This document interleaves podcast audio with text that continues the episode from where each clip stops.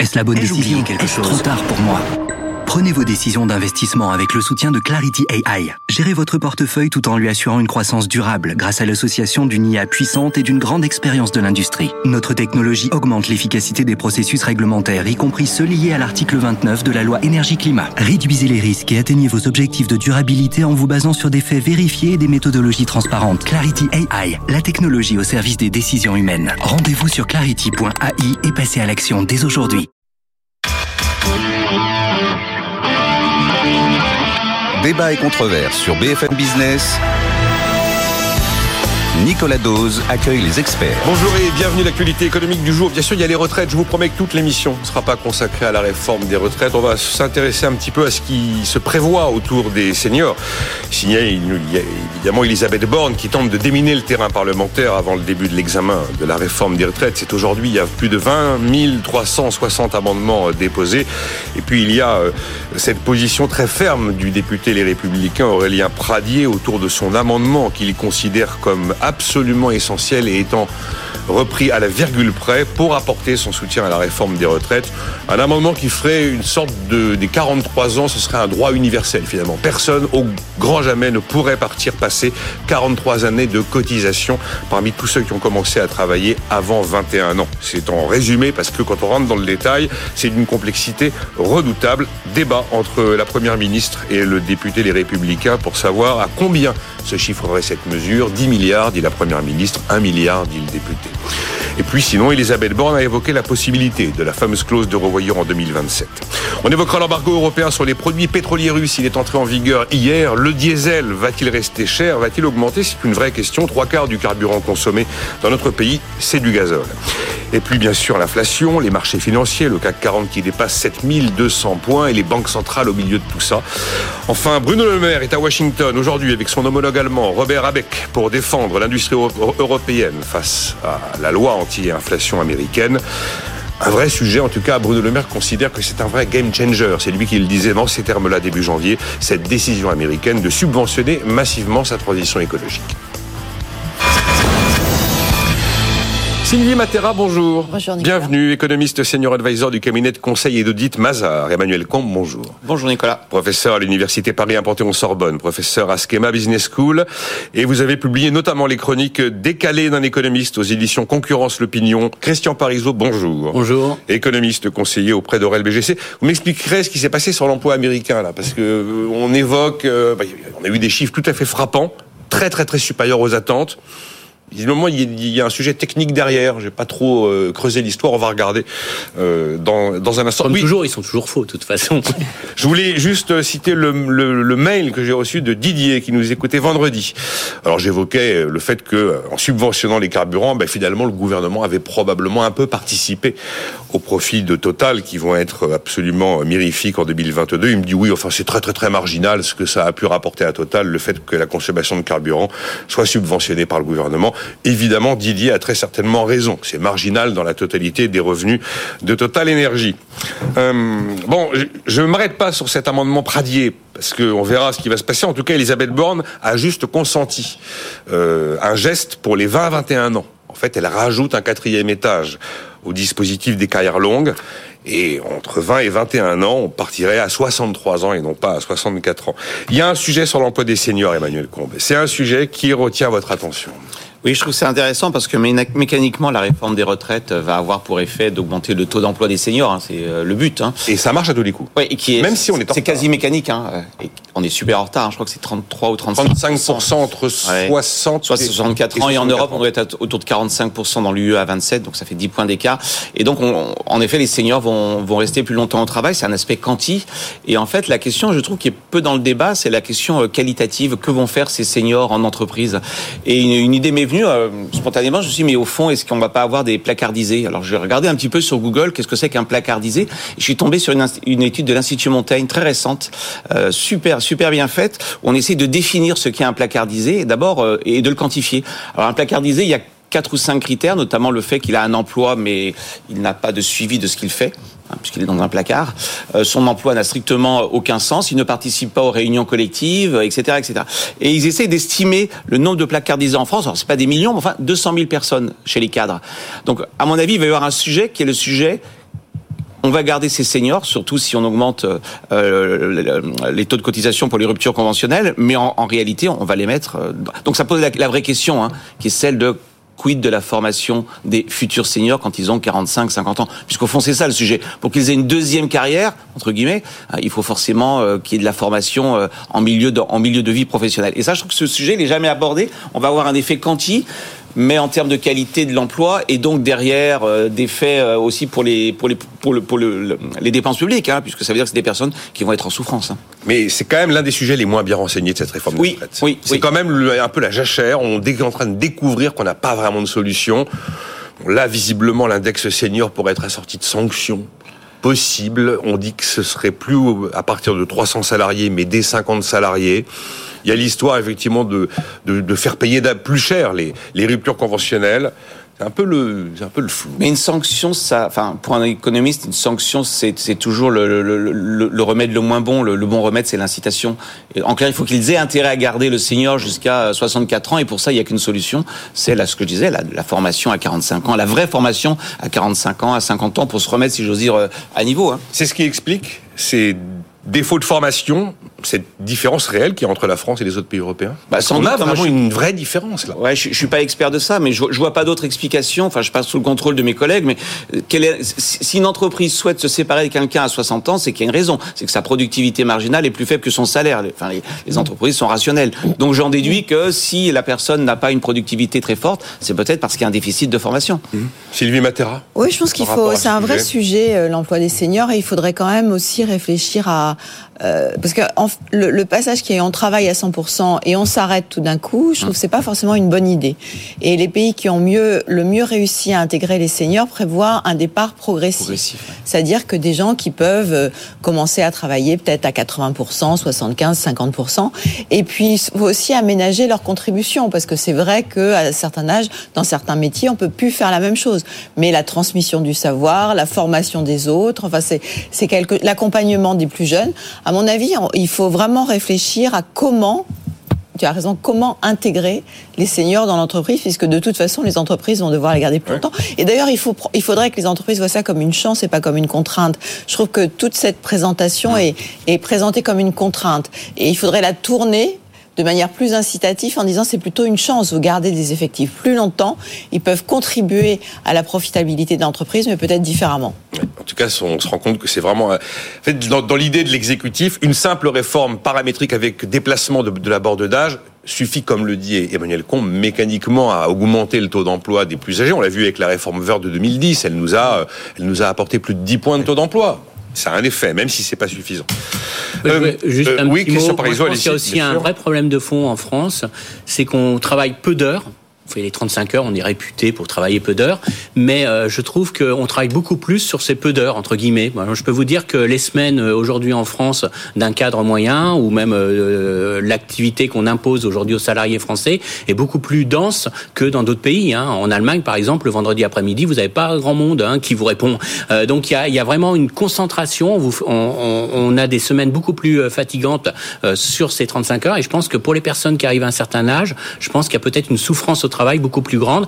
Et euh, c'est paradoxal de dire, mais on travaille moins d'heures globalement mais ça met une pression beaucoup plus forte sur la productivité du travail en France. Et euh, ça se paye très chèrement à mon avis. Et c'est pour ça que je pense qu'il y a autant de gens dans l'opinion publique qui ont l'impression quand ils arrivent à 55 euh, 60 ans ils ont vraiment cette volonté de dire bon bah moi j'arrête j'en peux plus j'en ai marre c'est pas normal parce que je vous rappelle que il y a pas si longtemps en 81 on travaillait jusqu'à 65 ans en France qui avait pas ce sentiment mm. de oui, hein. c'était 65 ans avant la réforme de François voilà donc euh, j'avais pas j'ai pas souvenir alors j'étais jeune encore mais j'ai pas souvenir de gens qui étaient complètement usés euh, à cette époque-là. Et surtout, on voit dans d'autres pays des gens qui travaillent beaucoup plus longtemps et qui n'ont pas cette souffrance. Donc, euh, je pense que derrière cette opinion publique, on pourrait s'interroger aussi sur le fait est-ce que les 35 heures n'ont pas induit des cadences de travail euh, trop, trop importantes finalement?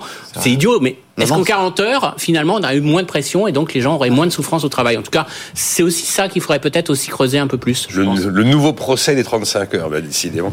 Euh, bon, écoutez, on va en rester là, puisque le débat commence aujourd'hui à l'Assemblée nationale. Euh, il semblerait qu'il n'y ait pas de majorité au moment où nous parlons. Si vraiment on votait là maintenant, il n'y aurait pas de majorité pour ce texte.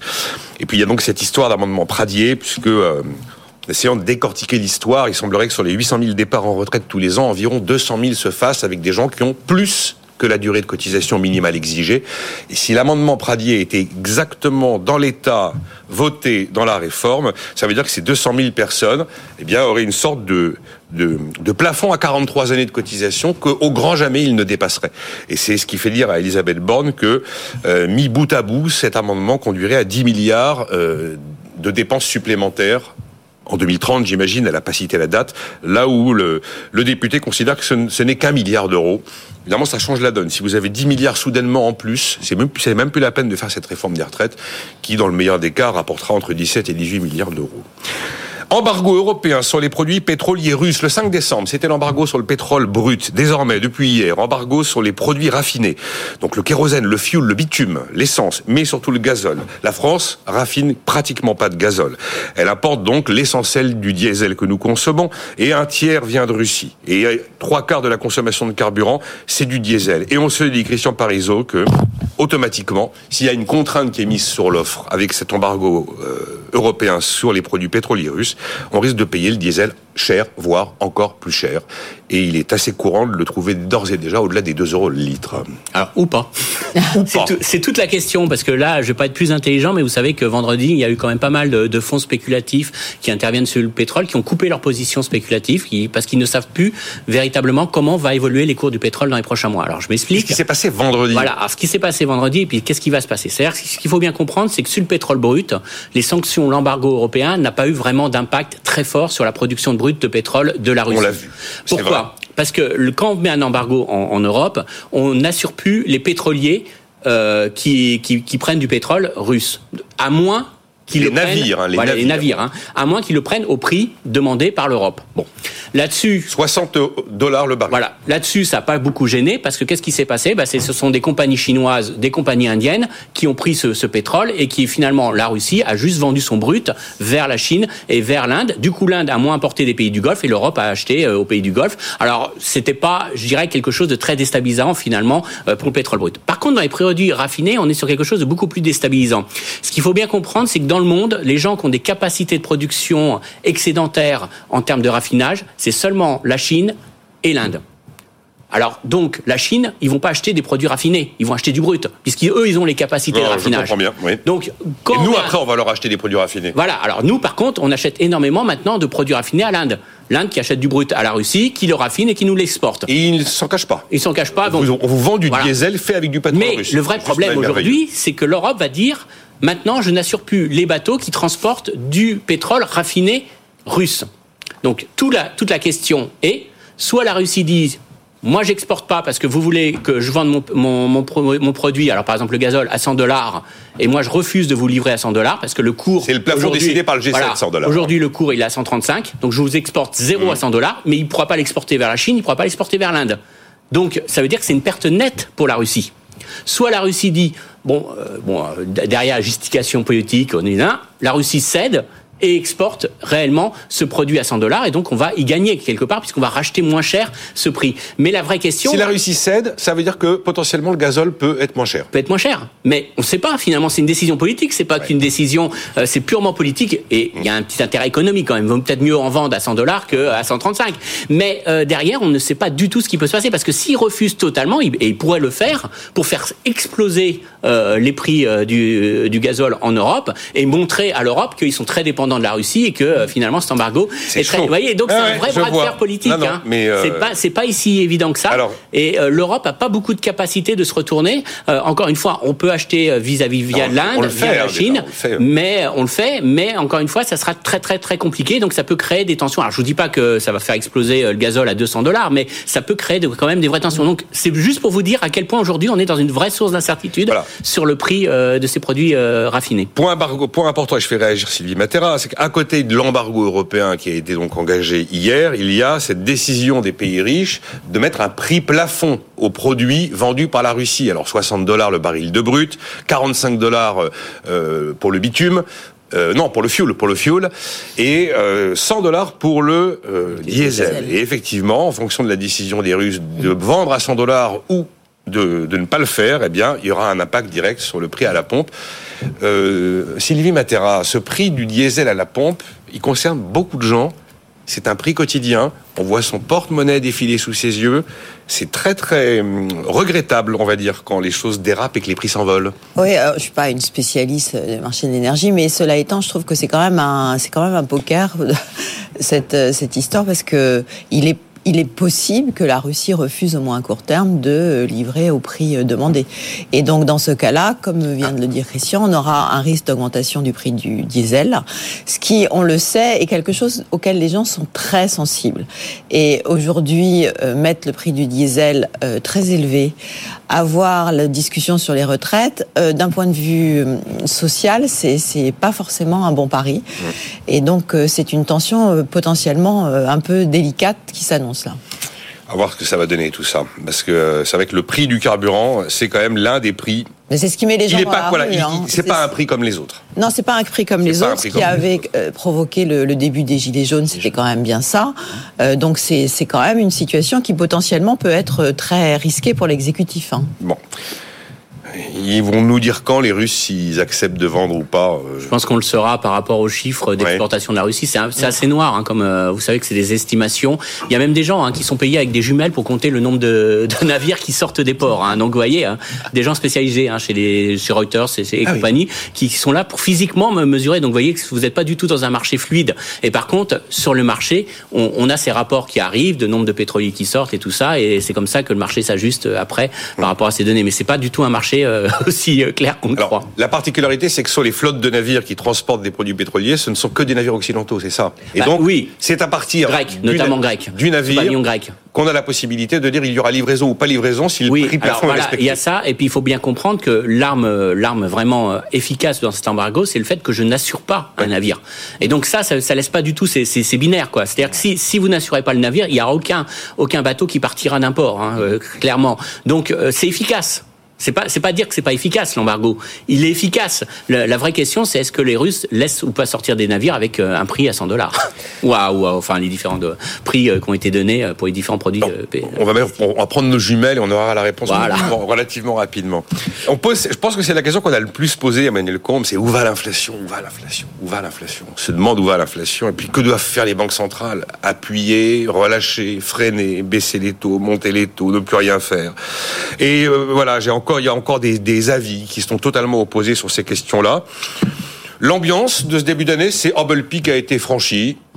Voilà, ça va plutôt bien se passer. On aura un peu de retard, nous, les Européens, par rapport aux Américains.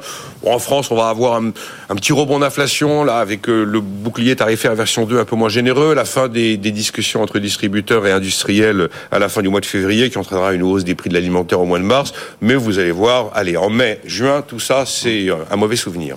Oui, il euh, faudrait peut-être d'abord se souvenir que presque tout le monde s'est trompé. Hein. Je me souviens qu'il y a trois mm. ans, tout le monde expliquait que l'inflation a été euh, était morte. En fait, c'est le, le vrai. Compris les principaux spécialistes du sujet, qui sont les banquiers centraux. Ouais. Et, donc le vrai sujet, c'est quid de, de, des, forces structurelles et quid des forces conjoncturelles. Et aujourd'hui, on a l'impression hein, euh, que tout le monde nous dit, bah, puisque le prix de l'énergie se détend, ce qui est donc euh, conjoncturel, on va revenir tranquillement à un taux d'inflation qui était celui d'avant. C'est oublier qu'il y a aussi des causes structurelles. Enfin, moi, je le dis depuis trois ans. Hein. Je dis pas que je suis plus intelligent que les autres, mais en tout cas, il y a quand même des forces nouvelles qui n'existaient pas avant. D'abord, c'est la fin de la mondialisation, en tout cas telle qu'on l'a connue, avec un retour quand même euh, du protectionnisme. Et ça, c'est pas un choc euh, one shot. Hein. Le protectionnisme, c'est quelque chose de rampant. Et donc, forcément, si vous avez euh, un monde plus protectionnisme, ça fait ça fait monter les prix. Il y a des études très intéressantes sur les États-Unis sur l'impact sur le, le, le, CPI, sur l'inflation de, du, du, de taux d'ouverture à la Chine. Hein, on voit bien que tout ça, ça contribue à faire de l'inflation. Et puis la transition climatique. Moi, je l'ai toujours dit, la transition climatique, c'est pas un choc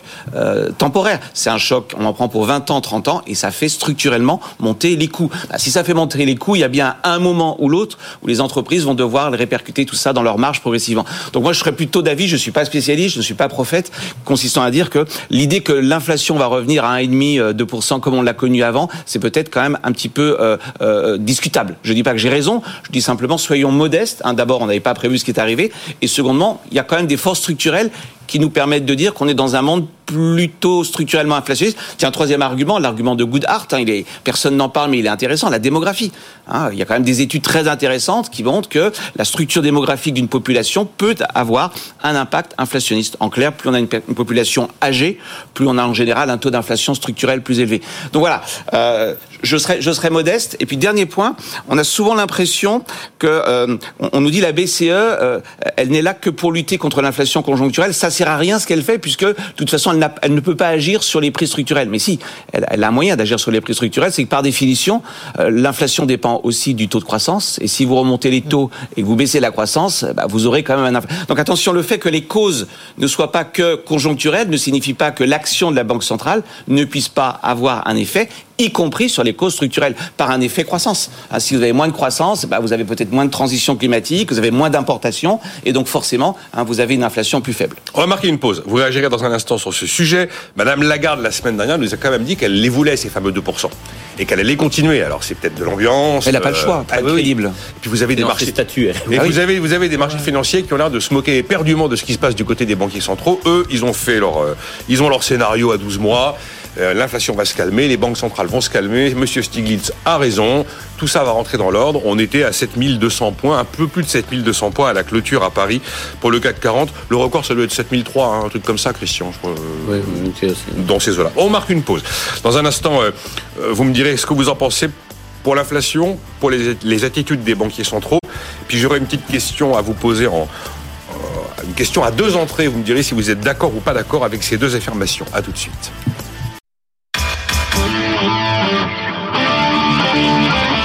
Débat et controverse sur BFM Business. Nicolas Dose accueille les experts. Avec Sylvie Matera, économiste, senior advisor du cabinet de conseil et d'audit Mazar. Emmanuel Combe, professeur à l'université Paris 1 Panthéon-Sorbonne, professeur à Schema Business School, qui a publié de nombreux ouvrages, notamment les chroniques décalées d'un économiste aux éditions euh, Concurrence l'opinion et Christian Parizeau, économiste et conseiller auprès d'Aurel BGC. Cet auditeur m'écrit avec un collègue, nous avons commencé à cotiser vers 19 ans et demi. En l'état, lui, s'arrête à 62 ans, moi à 64. La différence, c'est qu'il est du mois de mars et moi du mois de décembre. Pourquoi ne parlez-vous jamais de cette injustice envers ceux nés à la fin de l'année? Visiblement, euh, cher auditeur, il semblerait que ce soit le sujet que Madame Borne a essayé de dépatouiller ce week-end. Alors après, sur euh, les décalages entre les, enfin, les mois de naissance dans l'année, mais euh, l'idée, c'est que le nouvel étage fait que ce sera 63 ans l'âge de départ et pas 64 si j'ai bien compris, et si c'est comme ça que la chose atterrit au Parlement à la fin. Euh, il y a Rémi qui m'écrit bonjour. Pour moi, placardisé vient aussi du fait que les gens d'expérience ont une rémunération conséquente de par leur ancienneté et leur franc-parler qui dérange. Franc-parler qui dérange, le compte, je crois. Euh, voilà. Bon, euh, il y a cet auditeur qui me dit que les Russes ont acheté des tankers et qui peuvent se débrouiller sans les tankers occidentaux. Oui, alors. Alors, faut faire attention parce qu'il n'y a pas tant, que ça qui circule. On n'est pas un gros marché de tankers disponible. Et euh, l'essentiel, quand même, en termes de part de marché, c'est surtout euh, du côté de la Chine qu'on l'a vu. C'est sur les, compagnies chinoises. Inflation quand tu nous tiens, Sylvie Matera. Par rapport à ce que disait Emmanuel Combe, beaucoup d'humilité quand même sur cette histoire d'inflation. Moi, ce qui me frappe quand même, c'est que les gens de terrain venant dans cette émission avaient la certitude il y a deux ans que ce serait une bonne grosse inflation bien pénible, quand les économistes vous disaient circuler, ça va bien se passer.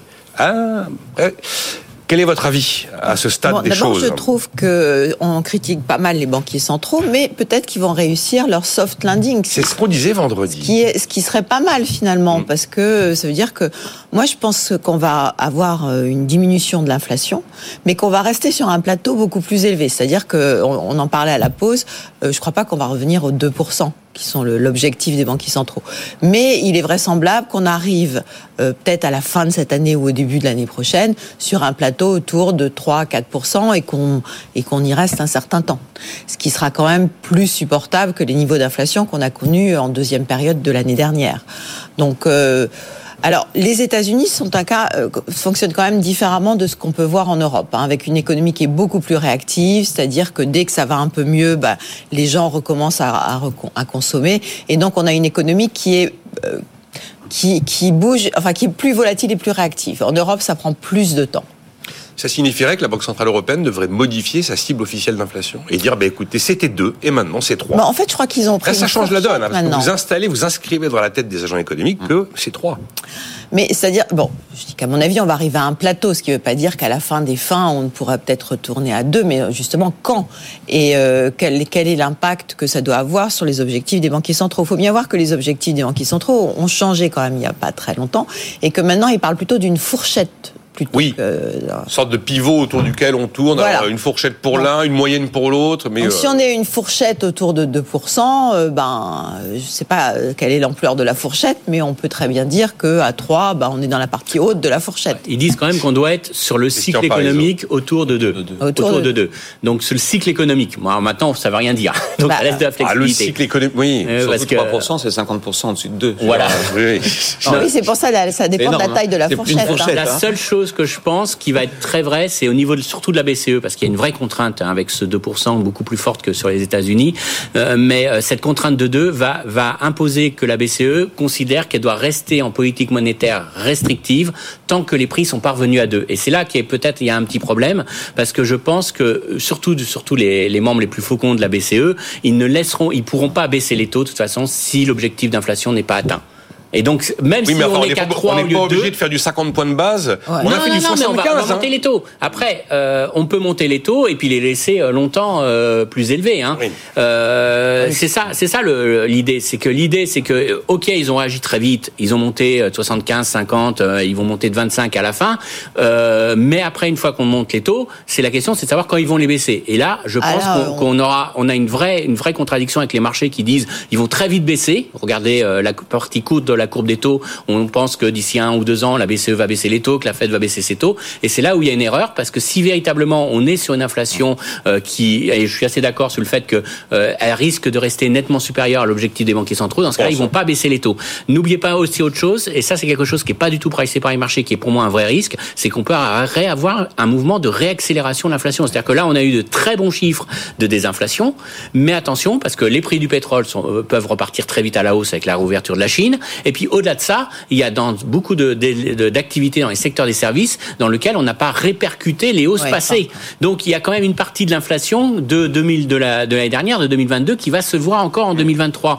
Et donc euh, le côté, oui, on a eu un mouvement de désinflation très rapide avec des effets de base, avec la recul des prix de l'énergie, ça a eu un effet très très violent, très très fort. Mais derrière, on a quand même des éléments encore à venir euh, d'inflation. Les prix alimentaires, on voit qu'ils sont encore euh, très très élevés et qui vont rester encore très forts sur le premier semestre. Et donc on n'est pas à l'abri quand même qu'on ait un, un, petit cet effet de cure de, en cuve et puis après que ça repart très très vite. Il y avait un papier de Jean-Marc Vittori où il rappelait quand même les grandes périodes où l'inflation, mm. pour se vraiment se diffuser, mettait à peu près deux ans. 1973 mm. choc pétrolier, la vraie diffusion c'est 76. 2014 le pétrole le pétrole recule, c'est en 2016 qu'on a vraiment l'effet reprise. Donc euh, les lignes droites, euh, les lignes droites c'est sur les marchés financiers, mais c'est pas sur l'économie. L'économie euh, beaucoup plus si erratique. Si ça réaugmente, ça sera une mauvaise nouvelle si on a un repic d'inflation, peut-être pas aussi violent. Hein, je dis pas qu'on va retourner, mais on peut, on peut avoir des mouvements, euh, des mouvements comme ça de. Emmanuel Combe, vous vouliez réagir à ce que disait Non, simplement pour, pour élargir le sujet, l'important semble-t-il, c'est toujours l'équation magique, hein, R-G. Hein. C'est tant que les taux, euh, le, taux nominal euh, reste euh, inférieur à, à l'inflation, bah, c'est pas très très très grave. Là où ça deviendra compliqué, c'est que si on a des taux nominaux qui deviennent supérieurs à l'inflation, et pour l'instant, on n'est pas du tout dans ce scénario. Donc on est quand même dans un monde, pardon, où s'endetter est plutôt une bonne chose. Enfin, surtout si on s'en sert pour financer la transition climatique. C'est d'ailleurs ce que dit Blanchard, hein, je relisais ce oui, Oui, oui, hein, c'est sa thèse, hein, c'est de dire, mais au fond, euh, le, truc, le truc à surveiller comme le lait sur le feu, c'est R-G.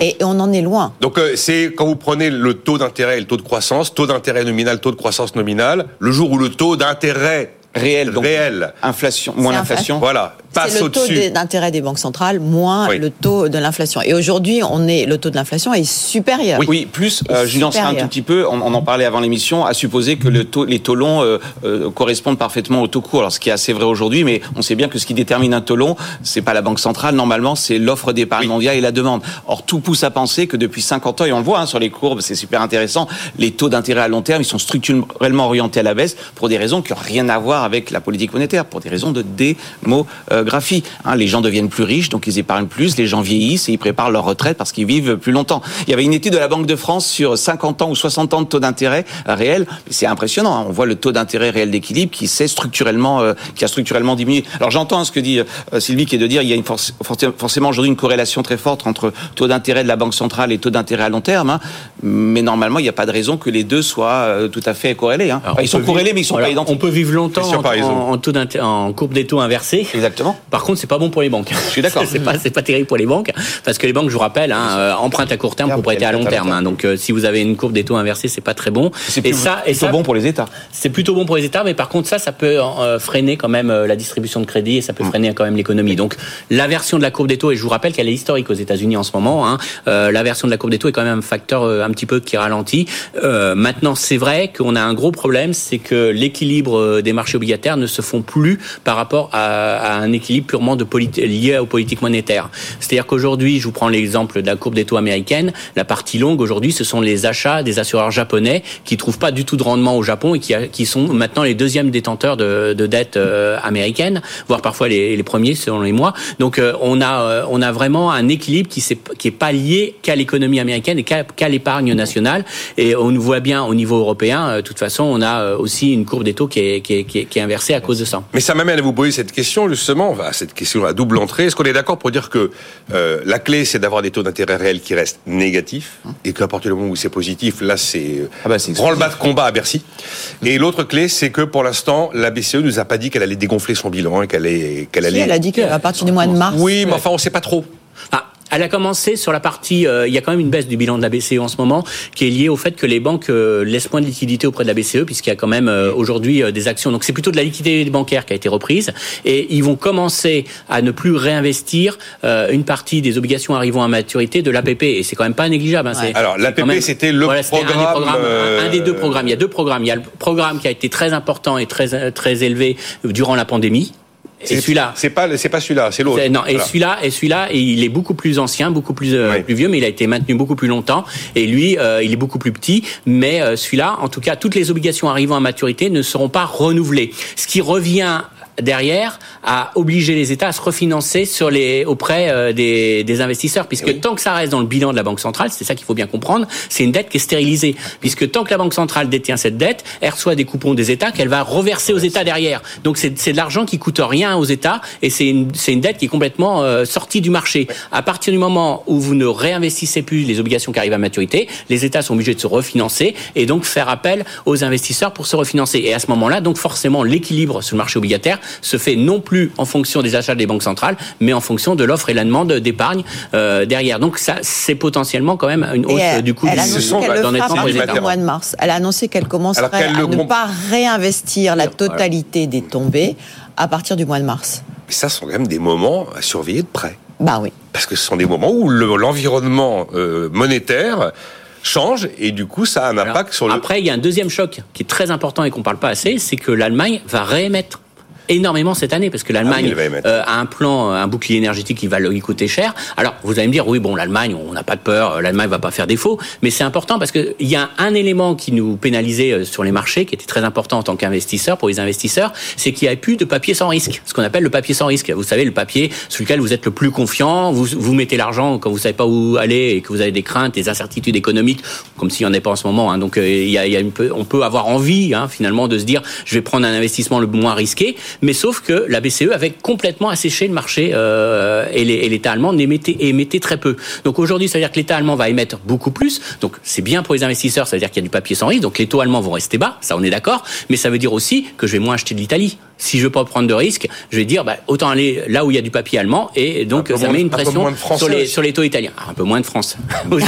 Donc globalement, c'est quand même un vrai changement parce que d'une part, on, on, laisse beaucoup plus de liquidité sur les marchés obligataires, donc forcément ça va jouer sur l'équilibre et en plus on change aussi la structure de liquidité et ça, ça peut euh, énormément euh, créer des tensions entre les pays. C'est inquiétant quand même, Sylvie Matter Ou c'est un mouvement, c'est un rééquilibrage, un retour à la normale Non, il faut quand même, il faut bien voir que euh, sur les dernières années, le, bilan des banques centrales, de toutes les banques centrales, a explosé.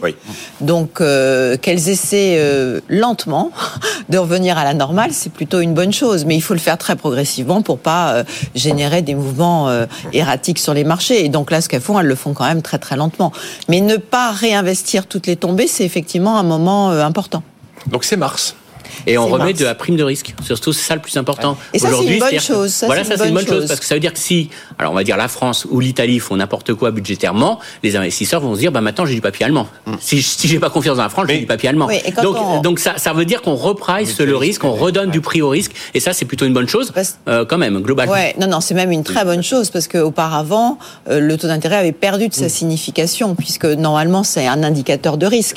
Mais euh, comme il avait plus de valeur puisque la Banque centrale achetait tout, euh, maintenant, c'est quand même mieux d'avoir euh, un de nouveau un indicateur de risque. Quand l'argent et alors pour les émetteurs. Quand l'argent et le temps n'ont plus de prix, évidemment, on a complètement non, le risque, cassé les baromètres. Du coup, ça devient une discipline pour les émetteurs, une discipline de marché pour les émetteurs, ce qui est une bonne chose. Hum, hum. Enfin, on va surveiller tout ça. Ça sera BFM Business, bien sûr. Par contre, les marchés financiers vont très bien, ce que vous dites. Oui, mais là, bon, moi j'ai écouté ce que disait Christian. Les marchés financiers vont très bien. Christian m'explique que euh, aussi ils vont, ils vont peut-être se prendre une petite gueule de bois, un de ces mm. quatre. Euh, il y, a un mot. Alors, euh, très, très, je veux absolument qu'on parle de l'IRA et notamment avec Emmanuel, qui est branché sur le sujet depuis très longtemps. La plupart de ces chroniques dans l'opinion, euh, ou en tout cas beaucoup d'entre elles, ont été consacrées à ce sujet de retour du protectionnisme aux États-Unis. L'histoire de l'emploi américain. Est-ce qu'il y a un loup là dans ce chiffre euh, qui, a, surpris tout le monde? Mm. Oui, alors faut bien comprendre, c'est qu'on est à 500 000, un peu plus de 500 000 créations d'emplois. Euh, selon les consensus, on était autour de 200 000, donc c'est quand même assez impressionnant. On se dit, bon, les, les, économistes se trompent, c'est souvent, mais quand même, c'est quand même assez impressionnant. Alors, il y a des facteurs un peu techniques très clairement. Euh, alors pourquoi Sans trop rentrer dans les détails, euh, aux États-Unis, on mesure l'emploi en fonction du nombre de feuilles de paye qui sont délivrées. Comme il y avait eu une grève, eh ben, ces gens-là n'avaient pas eu touché de ah. feuilles de paye, donc ils étaient retranchés de, des chiffres de l'emploi en décembre. Ils ont été réintégrés euh, au mois de janvier, mais c'est pas des créations d'emplois, c'est juste la réintégration de grévistes. On a euh, ce qu'on appelle un changement de benchmark, c'est-à-dire qu'on on fait une estimation de l'emploi, mais on, on, vous, vous doutez bien qu'on n'a pas mesuré l'emploi dans toutes les entreprises et euh, deux fois par an, on, on ajuste les chiffres de l'emploi en fonction des déclarations fiscales de toutes les entreprises. Et donc il y a des éléments un peu techniques qui ont joué et ça change les coefficients de décentralisation. Et puis il y a aussi des effets euh, très importants aux États-Unis, c'est-à-dire qu'on embauche énormément de, de salariés temporaires sur novembre-décembre et on les licencie en janvier pour les fêtes de fin d'année. Et donc les, les, les, coefficients de correction de saisonnière corrigent ce phénomène. Sauf que cette année, on a eu beaucoup de distributeurs qui ont, ils ont fait très tôt les promotions de fin d'année et ils ont fait ils ont fait toutes leurs ventes sur octobre et un petit peu sur novembre. Et en décembre, ils ont eu très, de très mauvaises ventes. Et donc, du coup, ils ont, ils ont beaucoup moins embauché sur novembre-novembre. Et donc, finalement, ils ont moins licencié en, en janvier. Mais comme on corrige des variations saisonnières, ça veut dire qu'il y a eu beaucoup de création d'emplois en janvier. Donc, voilà. Si on rentre dans ah, le détail, ça vous donne un peu, ça vous donne à quel point les chiffres sont faux et à quel point il faut, faut, vraiment faire attention. Mais au-delà de ça, au-delà de ça, je voudrais dire ah. que euh, vous avez quand même nette... à quel point les chiffres sont faux. Voilà. Vous avez quand même une nette révision de l'ensemble de l'emploi sur le deuxième semestre en tendance à la hausse. C'est-à-dire qu'on a créé beaucoup plus d'emplois sur le deuxième semestre de l'année dernière aux États-Unis que ce qui était estimé précédemment. Donc ça, c'est quand même pas quelque chose euh, de très rassurant aux yeux d'un banquier euh, central. Moi, je parle aux, yeux de Monsieur Powell. Et puis derrière, même si vous corrigez de ces petits éléments techniques qui brouillent un peu le message, on reste sur un marché du travail hyper tendu, avec un taux de participation qui remonte tout doucement. Donc euh, c'est, on a arrêté la grande démission. Les gens reviennent tout doucement au marché sur le marché du travail, mais c'est très très lent. C'est très très lent. Hein. On est sur du 0,1 point à chaque fois tous les mois. Donc c'est très très lent. Et euh, on s'aperçoit qu'on reste sur un marché hyper tendu quand même euh, aux États-Unis. Alors le salaire horaire euh, recule un petit peu, mais c'est lié quand même en grande partie à des effets techniques, à des effets de base. Mais on s'aperçoit que quand même, face à un marché du travail tendu, ça aussi, ça, ça va faire des cauchemars aux banquiers centraux parce que derrière, ils vont se dire, il y a quand même un vrai risque de boucle prix-salaire. Mm. Il y a quand même un marché du travail qui ne faiblit pas, et ça contredit aussi l'image qu'on pouvait avoir d'une économie américaine qui ralentit fortement parce qu'à un moment donné, on dit pourquoi les entreprises ne licencient pas? On a Si ça va si mal que ça, pourquoi les entreprises ne licencient pas? Alors on peut faire des choses ponctuelles, mais on a quand même quelques signaux euh, qui sont apparus et qui montrent que euh, on n'est pas du tout sur une économie américaine qui s'effondre. Ah, c'est la question qu'on a posée toute la semaine dernière. Hein, cette récession euh, qui n'est pas là et qu'on en a redouté. Les économies très résilientes finalement au durcissement des politiques monétaires. Ça, c'est L'IRA, Bruno Le Maire à Washington avec Robert Abeck, Emmanuel Combe au sujet donc de la réponse. Mais quelle réponse européenne? Alors une volonté franco-allemande affichée. Moi, ce qui m'a frappé, c'est que lorsque Bruno Le Maire a reçu les journalistes début janvier, il a mis, enfin, il a parlé de cette histoire avec une extrême gravité. Mm. Ah il le prend très au sérieux. Il, considère que c'est un autre monde que les Américains sont en train de créer et c'est pas euh, euh, quelques petits milliards conjoncturels qu'on est en train de glisser pour essayer d'accélérer la reprise ou d'être un peu plus vert qu'on que l'on était auparavant. On se demande comment on va se sortir de cette histoire et comment on va y répondre. Non, il, a, il a raison sur le constat. Hein, 369 milliards pour la transition climatique. Enfin, il n'y a pas que la transition climatique. Oui, enfin, c'est en 10 ans. Hein. Oui, mais c'est quand même euh, conséquent. Et puis avec des mesures très protectionnistes, hein, on le sait, notamment sur, les, sur les véhicules. Et puis pas que les véhicules, les composants des véhicules, euh, euh assez discriminants vis-à-vis de, de l'Europe. Ça viole, à mon avis, les, les règles de l'OMC, mais ça, c'est un autre sujet. Et face à ça, il y a, il y a trois réponses. Hein. L'OM quoi? Tout le monde a oublié ce que c'était. J'allais venir. Il y a la première réponse, qui est la réponse politique, c'est on va aller voir les Américains et puis on va discuter. Il faut toujours aller discuter, mais bon, on peut pas en attendre grand-chose, mm-hmm. mais il faut le faire. Euh, la deuxième réponse, c'est les juridiques. Hein, ça serait de dire, bah, il y a quand même des instruments euh, juridiques qui s'appellent l'OMC. On sait que l'OMC, elle est, elle est au point mort ça prend des années, donc c'est même pas envisageable. Mais on pourrait hein, juridiquement euh, porter plainte, euh, notamment pour euh, subvention illicite. On a des instruments en Europe qui existent, qui viennent d'entrer en vigueur. On en a parlé dans votre émission. Ils entrent en vigueur en 2023, notamment, vous savez, le fait qu'on puisse qu'on puisse interdire des fusions-acquisitions d'entreprises non européennes qui auraient été subventionnées. Mais ça reste des trucs très ponctuels. Donc il reste plus qu'une réponse, c'est soit ne rien faire, soit faire un IRA européen. C'est ce que j'ai écrit dans l'opinion. Hein. La meilleure réponse à l'IRA américain, c'est l'IRA européen. Et là, on entre quand même sur deux sujets euh, assez compliqué, c'est euh, comment on fait. Hein, comment on fait Alors ça peut être d'abord euh, c'est de l'argent, mais c'est pas que de l'argent, ça peut être aussi des, des délais. Hein, et on a beaucoup insisté là-dessus sur le fait qu'en Europe, dès qu'on fait quelque chose, ça prend beaucoup de temps, ce qui est normal hein, parce qu'on est 27. Et il y a une proposition intéressante quand on écoute le discours de d'Ursula von Leyen, c'était mercredi, je crois. Hein, c'est l'idée qu'il faut assouplir les conditions pour pouvoir créer des usines vertes, si j'ose dire. Et ça, ça fait partie aussi de la politique industrielle. Non, la vraie question, c'est comment on va financer tout ça. Et là, on voit bien qu'il y a deux sujets. Hein. Il y a le sujet euh, de long terme, qui est le fonds de souveraineté européen. On a vu les pays du Nord, ils sont, ils sont pas prêts. Et même les Allemands ont dit que. Exactement. Et puis le sujet de court terme, qui est de dire, bon, on n'a qu'à utiliser euh, ce qui existe, euh, c'est-à-dire tous les plans de relance, enfin l'argent des plans de relance qui n'a pas été qui n'a pas été utilisé. Non, là où je voudrais dire juste un tout petit mot, c'est mettre de l'argent, c'est très très bien. Hein. La politique industrielle, c'est d'abord de l'argent, on va pas se tromper. C'est aussi des règles plus rapides, mais c'est surtout de la gouvernance. Ah, et c'est le papier qu'on a fait avec Philippe Aguillon dans, dans les Échos ce matin. Euh, attention, il suffit pas, il suffit pas de mettre de l'argent pour que ça réussisse. Et, on invite les Européens et notamment les Français aller regarder ce qu'ont fait les Américains pendant le Covid. Hein. Pourquoi ça a marché? Ils ont fait de la politique industrielle. Hein. Ils ont mis 12 milliards de dollars pour trouver le vaccin. Ce qui est intéressant, c'est de regarder le design de la politique industrielle. Comment on fait de la politique industrielle? Il y a des règles à respecter qu'on connaît. Hein. Vous, vous, ouvrez le bouquin de, de, de Jean Tirole, Économie du bien commun. Il y a un chapitre entier là-dessus. Et on a l'impression qu'on les suit pas toujours, en tout cas en France. première règle, il faut surtout pas sélectionner le vainqueur à l'avance. Il faut euh, ah ouvrir, il faut ouvrir au maximum, ouvrir au maximum, c'est-à-dire ne pas discriminer les étrangers, hein, fût-ce des Américains. Si les Américains ont des projets pour la France et qui veulent participer à des programmes de politique industrielle, ils doivent pouvoir en faire partie.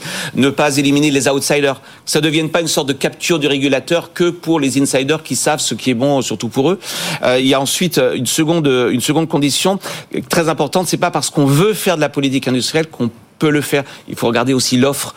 Hein, le fait qu'on ait envie d'avoir des semi-conducteurs, c'est pas suffisant. La question, c'est quel est notre retard euh, par rapport à TSMC, par rapport à, à Taïwan. On en a parlé beaucoup chez vous. Hein. Et cette idée de distance à la frontière technologique, enfin cette idée de Philippe Aguillon, elle est super importante. Il suffit pas de vouloir. Et moi, je suis un peu sceptique sur l'idée qu'on va pouvoir tout rattraper. Hein, il y, a, il y a quand même des, il y a des retards qui ne se rattrapent pas, surtout dans des industries où le progrès technique va très vite. Enfin, les, les Taïwanais nous attendent pas. Hein. Oui, mais enfin, je suis, impressionné de la rapidité avec laquelle les Américains sont quand même en train de se positionner sur ces marchés sur lesquels ils étaient dans une logique de sous-traitance, notamment vis-à-vis de Taïwan. Hmm. Là, ils ont mis des bouchées. Oui, sauf qu'ils ont déjà des. Enfin, nous aussi, on en a. On a TSM, on a pardon, ST Micro, et Infineon, mais c'est sur des sur des composants très spécialisés. Mais il y a aussi une autre réponse qui est possible, c'est de dire on est on est très bon sur d'autres segments de la chaîne de valeur. Hein. Je veux dire, ASML, c'est le leader mondial qui fait les machines pour les semi-conducteurs. Enfin, il y, a une vraie réflexion à avoir sur est-ce qu'il faut est-ce qu'il faut forcément rattraper tout, etc. Et ça, ça me semble quand même un, débat qu'on a qu'on n'a pas vraiment. Et puis il y a la question de la gouvernance qui est qui décide de l'attribution de l'argent des projets. Et vous le savez, pourquoi ça marche aux États-Unis? Parce que la BARDA, la DARPA, ce sont des experts indépendants, recrutés sur des missions hein, et qui sont capables de dire non. Et puis quand, surtout qui sont capables de dire quand ça ne marche pas, on n'arrête hein, les, fameux, les fameuses sunset clauses. Donc tout ça pour dire quoi? Pour pas être trop long, la politique industrielle, attention, euh, on, va, on va sans doute mettre de l'argent, beaucoup d'argent. Euh, la question c'est comment est-ce qu'on met cet argent? Il suffit pas, il suffit pas de. Hein, on l'a vu en France euh, avec des programmes qui ont notoirement échoué dans les années 1970. J'ai lu, je sais plus dans quel journal ce matin, il y avait un papier sur France Relance, de, enfin France 2030, qui malheureusement justement en termes de gouvernance s'enlise un petit peu visiblement. Une réaction par rapport à ça, c'est oui, C'est très, c'est absolument fondamental effectivement, on est dans un monde où on a plus, enfin, on a beaucoup moins de mondialisation qu'avant. On est dans un monde maintenant de blocs. Et les États-Unis l'ont très bien compris avec ce, ce texte qui, qui vraiment promeut les, les, industries nouvelles, mais avec énormément d'argent et qui a, qui a des effets assez rapides finalement, parce que contrairement à ce qu'on peut voir en Europe, ça a des effets quand même super rapides. Donc il est absolument indispensable que l'Europe fasse quelque chose. Donc ça, c'est vraiment sur le constat. Je pense que tout le monde est d'accord. C'est absolument indispensable. Donc la prise de conscience est là. Euh, maintenant, savoir comment le faire. Je pense que ce qui a été annoncé, quand même pas mal, l'assouplissement des aides d'État. Je pense que c'est quelque chose qui va vraiment dans le bon sens. Pour Avec un risque quand même de discrimination sur les pays. Hein. D'accord, mais il faut, il faut absolument faire quelque chose. Depuis, euh, depuis des années, tout le monde le dit, on est, l'Europe se désindustrialise complètement. Donc, on est en train de perdre, au niveau de cette répartition mondiale, on est en train de perdre notre positionnement, même s'il n'était pas très euh, euh, favorable. Mais enfin, là, si on, est, on disparaît complètement. Donc, il est indispensable de faire quelque chose. Il est indispensable de trouver le moyen de le financer.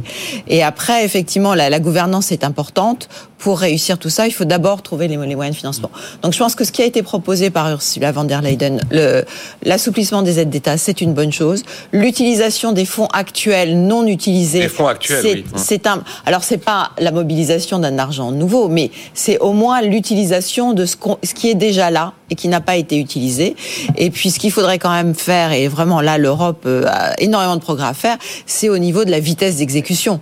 Parce que nous, à chaque fois qu'on décide quelque chose, il faut obtenir l'avis de tout le monde et ça prend un temps fou. Et quand on se retourne, bah, les autres ont déjà pris la place et puis nous, il n'y a plus rien. Donc euh, il faut, alors absolument, c'est très important d'assister sur la gouvernance, mais je pense ce qui est fondamental, c'est la vitesse d'exécution. Parce que pour faire des discours, on est assez bon, mais au niveau de l'exécution, on est beaucoup moins bon. Donc euh, il faut quand même faire quelque chose rapidement. C'est fondamental pour le positionnement de la France, euh, de l'Europe au niveau mondial. On a déjà vu des délocalisations euh, énergétiques d'Européens vers le sol américain, d'ores et déjà, hein, qui ont été avec des, sommes très importantes. Oui, euh, Christian Oui, non, juste un petit mot. Il y a un élément aussi qu'il faut prendre en compte, et hélas, c'est la réalité aussi du terrain, c'est que les politiques, ils ont une pression aujourd'hui pour que, aujourd'hui, moi, ma, pression, c'est que j'aille mon médicament générique pour mon enfant qui est malade. Donc c'est un problème aujourd'hui. Aujourd'hui, la préoccupation des gens, c'est d'avoir des semi-conducteurs qui vont rentrer dans les voitures. Mais vous, vous doutez bien que les semi-conducteurs qui rentrent dans les voitures, c'est pas des, hauts de gamme, c'est pas euh, ce qu'il y a dans votre smartphone. Donc le gros problème, c'est qu'on parle de réindustrialisation, mais on, confond réindustrialisation, peut-être investissement dans les technologies à venir, avec le côté dépendance. Et le problème, c'est qu'on dépend aujourd'hui de biens, mais qui ne sont pas des biens à forte valeur ajoutée. C'est-à-dire qu'aujourd'hui, si vous écoutez aujourd'hui les États, c'est plus de mettre en place, euh, à la demande des populations, que je comprends, mais plus à mettre en place des usines qui vont fabriquer des génériques euh, de médicaments courants qui ont aucune valeur ajoutée, qui sont pas du tout, qui sont dans des brevets. Encore une fois, comme c'est des génériques, ce sont des brevets libres et qui n'ont aucune valeur ajoutée. C'est pas de développer des nouveaux médicaments. Euh, ce que demandent les constructeurs automobiles, et c'est là où il y a un problème, c'est qu'ils ne demandent pas les dernières puces que met Apple ou que mettent euh, les fabricants de smartphones. ce qu'ils demandent, c'est des puces de base qui rentrent dans les voitures. Mais ça, tout le monde sait en faire. C'est pas un problème. l'origine de ces pénuries de puces de bas de gamme, je vous le rappelle, c'est l'origine, c'est l'administration Trump qui a, qui a empêché des usines chinoises de s'ouvrir en empêchant des les, entreprises américaines d'exporter des, des, machines qui servent à fondre ces puces bas de gamme. Et ça, c'était la première fois que l'administration euh, bloquait ça. Et du coup, ça a créé une pénurie mondiale parce que ces quatre usines qui devaient sortir de terre ne sont pas sorties de terre. Et donc, c'est ça qui a créé le désordre qu'on a vu dans le secteur automobile. Mais c'est pas des puces de haute fort, à forte valeur ajoutée. Ça ne demande pas d'avoir des ingénieurs très poussés. Donc, ça demande quand même. Mais ce que je veux dire, c'est que c'est pas euh, la, recherche de pointe. Donc, euh, il y a toujours un décalage entre la perception de la population et l'aspect qu'on dépend de choses très basiques et qu'il faut peut-être investir là-dedans, mais ça, ça viendra finalement en monter les coûts et euh, la recherche plutôt à forte valeur ajoutée qui, elle, est génératrice de valeur ajoutée et de, et de revenus. 45 secondes pour terminer. Non, mais complètement d'accord, il y a deux politiques industrielles. Hein, euh, être moins dépendant, mais l'IRA, on est bien d'accord, l'IRA américain, c'est pas du rattrapage technologique, on est bien sur de la rupture technologique et de la transition climatique. Hein. Mais l'un n'empêche pas l'autre. C'est très mal nommé cette euh, anti-inflation, c'est hyper subvention en fait. Oui, oui, non, c'est pas quand même une escroquerie euh, sémantique totale. Bon, merci à tous d'avoir été là pour ouvrir cette semaine. J'avais un, auditeur qui me disait euh, équipe sympathique et compétente pour débuter la semaine.